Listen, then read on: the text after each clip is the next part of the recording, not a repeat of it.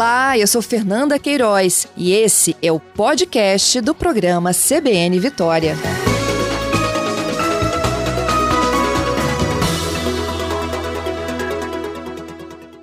A seca enfrentada pelo Espírito Santo no ano passado serviu, olha, de um incentivo para o desenvolvimento de uma ferramenta de controle hídrico que pode ser acessada de forma gratuita por todo o capixaba, gente.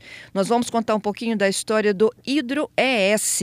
E quem eu convido para detalhar um pouco mais a informação e o serviço desse aplicativo é o Fábio Anhert. Ele é diretor-presidente da Agência Estadual de Recursos Hídricos aqui no Espírito Santo. Fábio, bom dia. Bom dia, Fernanda. Bom dia a todos. Obrigada pela sua participação. Conta um pouquinho mais do HidroES. Então, Fernanda, o HidroES é um esforço do governo do estado é, para colocar assim, as informações é, de recursos hídricos literalmente na palma da mão das pessoas. Né? É, é um aplicativo, né? então ele, o objetivo dele é que o cidadão capixaba ele tenha facilidade e comece a ter cada vez mais proximidade com essa informação de vazão dos rios, né? Então, assim, por que saber? Hoje nós temos já é, bastante é, proximidade com as informações do clima, né? Então, assim, a gente tem aí a previsão de temperaturas, a previsão de chuvas. Então, isso é relativamente muito comum hoje para as pessoas e a própria imprensa ela contribui muito divulgando essas informações. O que nós queremos com o HidroES é de que o cidadão ele também passe a entender melhor como a vazão do rio se comporta, ou seja, se a vazão está subindo, é, se o nível do rio está subindo, se ele está baixando.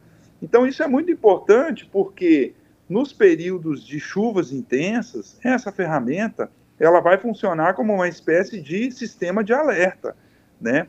E, e nos períodos de seca, de estiagem, essa ferramenta também vai funcionar como, como um sistema de alerta para que, é, uma vez que ela aponta nos períodos de estiagem uma queda é, muito importante na vazão dos rios, é, isso serve para orientar a população também a intensificar as medidas de economia, de uso racional da água. E de certa forma, Fábio, ela conversa com a previsão do tempo, né? Conversa com a previsão do tempo. Na verdade, a ferramenta, ou Fernanda, ela usa uma modelagem hidrológica que considera os principais modelos de previsão de chuva, né, os principais modelos climatológicos usados no Brasil. Então, a partir desses dados de chuva, combinado com os dados de monitoramento da vazão dos rios, né, e aí são aquelas estações fluviométricas né, operadas pela AGER, pela Agência Nacional de Águas, pelas companhias, é, pelas hidrelétricas que tem nas bacias, essas vazões são combinadas com os modelos é, de previsão de chuva. Hum. Então, a, a, a modelagem hidrológica final, ela acaba dando esse resultado do comportamento e da dinâmica de vazão. Então, assim, é, é, muito importante porque nós estamos combinando aí a previsão de chuva com o que é observado no nível e na vazão dos rios. Então, essa informação, assim, para nós e para a população, muito importante. O Fábio, e quem está lá? Quais bacias, quais rios? Então, nós começamos esse projeto, Fernanda, inicialmente com a bacia do Rio Santa Maria da Vitória, né, numa parceria com ArcelorMittal, né? Então, ArcelorMittal, junto com a AGER e junto com as universidades é, federais do Espírito Santo, a UFES e a Universidade de Alagoas, que trabalharam muito em parceria com a AGER nessa componente técnica da modelagem hidrológica, e tivemos também a parceria do Ministério Público Estadual, o CAOA. Né? O CAOA também tem um esforço muito grande é, na, na consistência né, de, de informações ambientais de forma mais ampla. E nós também temos a parceria com o Comitê de Bacia Hidrográfica do Rio Santa Maria da Vitória. Então, assim, inicialmente, o aplicativo ele está disponível para a bacia do Rio Santa Maria da Vitória. Ele está numa fase assim que a gente chama de operação assistida, né? Então ele já pode ser baixado hoje na, na Play Store, na loja de aplicativos, para a versão Android nós estamos cumprindo alguns requisitos para o aplicativo estar disponível também para iPhone. Né? Então, atualmente ele está disponível para o Android, né? e em poucos dias, em breve, ele estará disponível para o iPhone também. Então, é, nós, nós temos, Fernanda, a bacia do Rio Santa Maria da Vitória como o, o, a bacia inicial, né? Então, o hidro-ES vai envolver todas as bacias do estado. Então, nós já estamos é, desenvolvendo a modelagem para as outras bacias. A, a próxima bacia que, que ser, é, receberá o aplicativo também é a bacia do Rio Jucu. Com isso, a gente envolve praticamente toda a Grande Vitória. Né? E aí nós estamos falando de é, é mais da metade da população do Estado do Espírito Santo. É, e, e um pouco, em, nos próximos meses, a gente vai avançando com essa modelagem para as outras bacias do Estado. O objetivo final é esse, Fernanda, é, é que nós criemos cada vez mais a cultura na, na, na, população, no cidadão comum, de que ele pode conhecer como se comporta a dinâmica dos rios. E ele pode conhecer também é, quais são as características principais da bacia hidrográfica onde ele mora. Né? Então, o cidadão que mora em Santa Leopoldina, por exemplo, ele tem que entender que ele está dentro da bacia do Rio Santa Maria da Vitória. Uhum. Né? E, me, e mesmo que ele não esteja na sede de Santa Leopoldina ou na área rural de Santa Leopoldina, com o aplicativo na mão, ele consegue, no celular, ele consegue saber qual é a previsão de vazão, mesmo para aqueles riozinhos menores, que são os tributários do Rio Santa Maria da Vitória. Então, a modelagem hidrológica, ela fornece essa facilidade. Além daqueles pontos fixos que são é, monitorados na calha principal do Rio Santa Maria da Vitória, é, a modelagem ela consegue extrapolar essas previsões para os outros rios afluentes, aqueles córregos menores.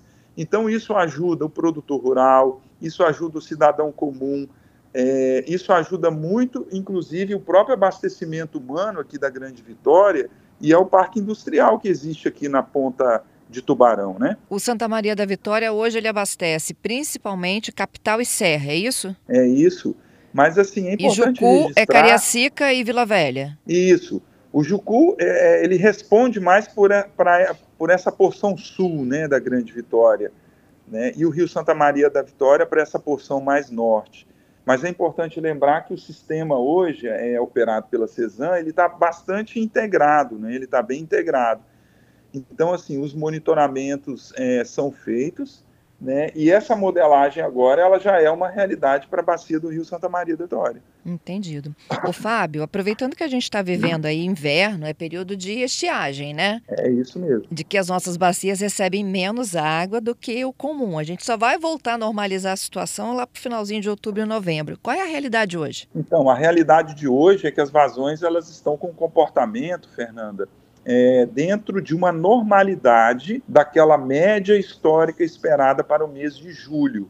Né? Então, o mês de julho, como você bem diz, é um mês que é caracterizado já pela ausência de chuvas, o volume de chuvas diminuiu bastante, e assim, as vazões elas estão oscilando ligeiramente abaixo da média esperada é, histórica para o mês de julho que varia em torno de 20% a menos da média histórica. Né? Então, isso ainda é um comportamento normal, né? mas é um indicativo já de que nós precisamos de intensificar aí todas aquelas medidas né, de economia de água, de reaproveitamento da água, de reuso. Então, assim, o aplicativo ele, ele também nos dá a condição de fazer uma previsão de como essa vazão vai se comportar para os próximos 10 dias. Né? Então, é, a modelagem ela permite identificar qual é o valor de vazão hoje e qual é a tendência de queda que a gente tem para os próximos 10 dias. Então, assim, a gente já observa que para os próximos 10 dias a gente já vai ter uma tendência maior de queda. É claro que diariamente é, essas estimativas vão mudando em função da possibilidade ou não de ocorrência de chuvas. Uhum. Né? Mas a, a, ferramenta já nos ajuda muito a se programar. Né? É, nós, enquanto cidadãos, mas também nós, enquanto é, órgãos públicos, prefeituras municipais, o próprio governo do Estado e a Defesa Civil, né? É, as empresas, as empresas é, acionam e intensificam ali seus planos de contingência para fazer reuso e economia de água, né? A CESAM se planeja melhor também para os seus sistemas, para não haver nenhuma interrupção no fornecimento de água para a população. Então, assim, investir no monitoramento é praticamente investir em segurança hídrica.